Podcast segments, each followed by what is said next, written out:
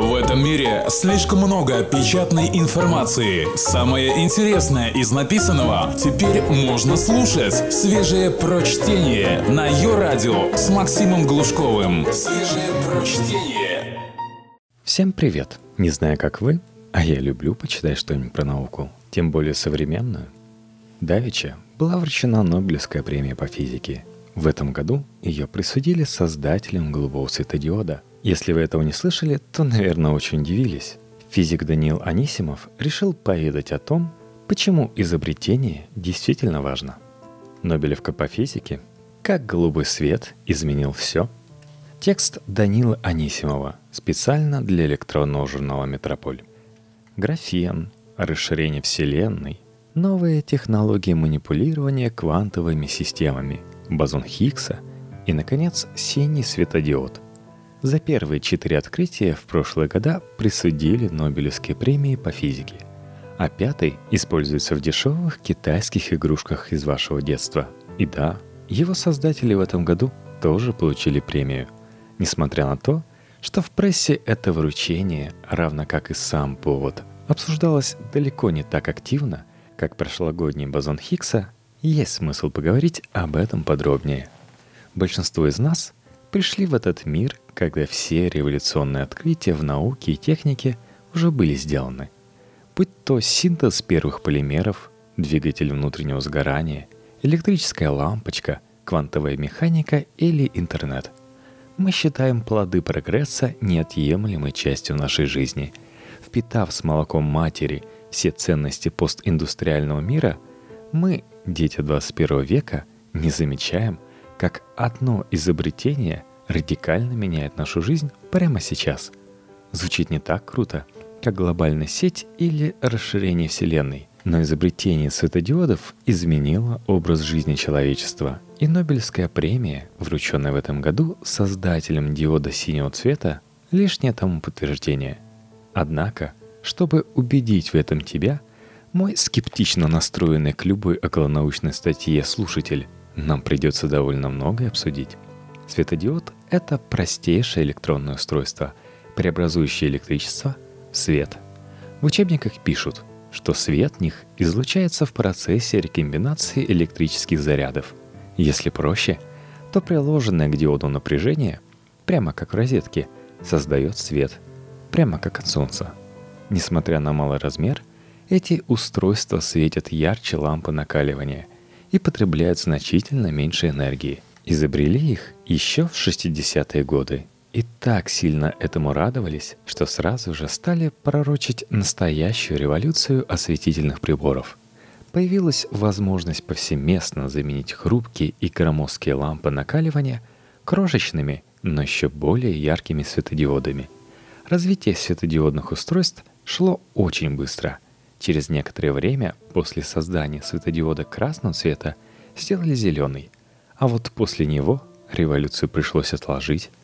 Довольно быстро стало ясно, что по тропе, проложенной первыми диодами, к синему не прийти, а без синего диода не получить белого света, который является простым смешением трех основных цветов. Таким образом, до начала 90-х годов область применения светодиодов оставалась довольно узкой, а их производство слишком затратным, чтобы завоевать рынок – Тех, кому во всем хочется дойти до самой сути, хочу предупредить. Дальнейшие рассуждения окажутся уж точно сложнее, чем вопрос выбора фильтра к фотографии вашего завтрака. Во-первых, стоит объяснить, чем синий цвет принципиально отличается от красного. И причем тут вообще белый.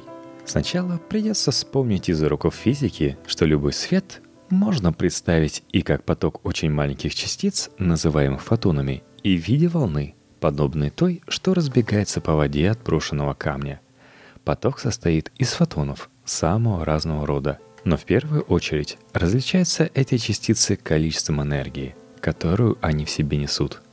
Так вот, цвет фотона зависит от его энергии, и чем она больше, тем правее фотон в ряду красный, оранжевый, желтый, зеленый, голубой, синий, совсем как в радуге. А белый свет, к которому мы так привыкли – представляет собой смешение всех этих фотонов с разными энергиями. Чтобы создать лампу, хорошо имитирующую Солнце, Нужно смешать источники света по крайней мере трех основных цветов – красного, зеленого и синего. Наверное, слышали сочетание RGB – Red, Green, Blue. Учитывая, что синего диода довольно долго не существовало, создание источника белого света, который был бы удобнее привычных ламп накаливания, оказалось весьма затруднительным. Будем исходить из того, что все знают о существовании в металлах электронов, которые позволяют электрическому току добегать по проводам от электростанций до ваших розеток. За это свойство металлы и называют проводниками. Только свежее прочтение на Йо-Радио. В полупроводниках, помимо электронов, присутствуют частицы со смешным для неподготовленного человека названием, особенно если это пубертатный десятиклассник – Дырка. Дырка – антипод электрона. Его потерянный в детстве брат-близнец, которого воспитывали в другой семье.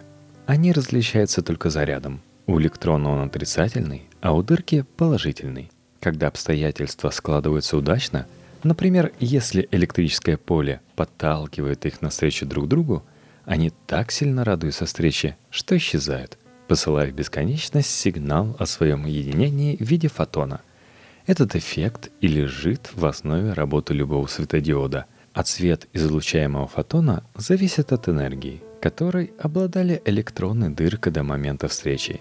Если вам вдруг показалось, что вы поняли разницу между дыркой и электроном, самое время сказать, что дырка — это просто место, в котором электрона нет.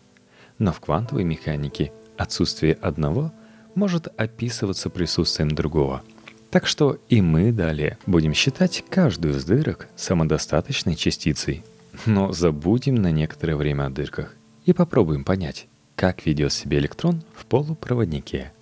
Каждый электрон обладает некоторой энергией. По количеству этой энергии электроны можно разделить на те, которые участвуют в создании электрического тока, и те, которые предпочитают отсиживаться с коктейлем у барной стойки – то есть существуют условно электронные работяги и электронные лежебоки. Третьего не дано. Если работяга собрался отдохнуть, энергия ему больше не нужна. И он без сожаления отдает ее, причем, как правило, в виде фотона. Он бы рад отдохнуть, но электроны не дураки, и трудиться начинают только когда у бара не остается свободных мест. Поэтому стать лежебокой непросто. Нужно искать свободный стул – Концепция работяги или жебоки работает и с дырками, но в перевернутом виде. Представьте себе такой странный бар на другой стороне улицы, где дырки или жебоки отдыхают сидя на полу, а работяги трудятся за барной стойкой. Так как каждый работяга мечтает отдохнуть, а лежебока сам свое место не уступит, приходится принимать крайние меры. Трудящиеся электроны начинают стремиться за стойку соседнего бара, работяги-дырки – мечтает присесть на свободном полу бара электронов. И все бы ничего, но дверей в этом мире не изобрели, и тем, кто стремится отдохнуть, приходится перепрыгивать из бара в бар через окно. Допрыгивают не все, но зато те, кто долетают и обмениваются местами, во время прыжка излучают фотон, который нам так нужен.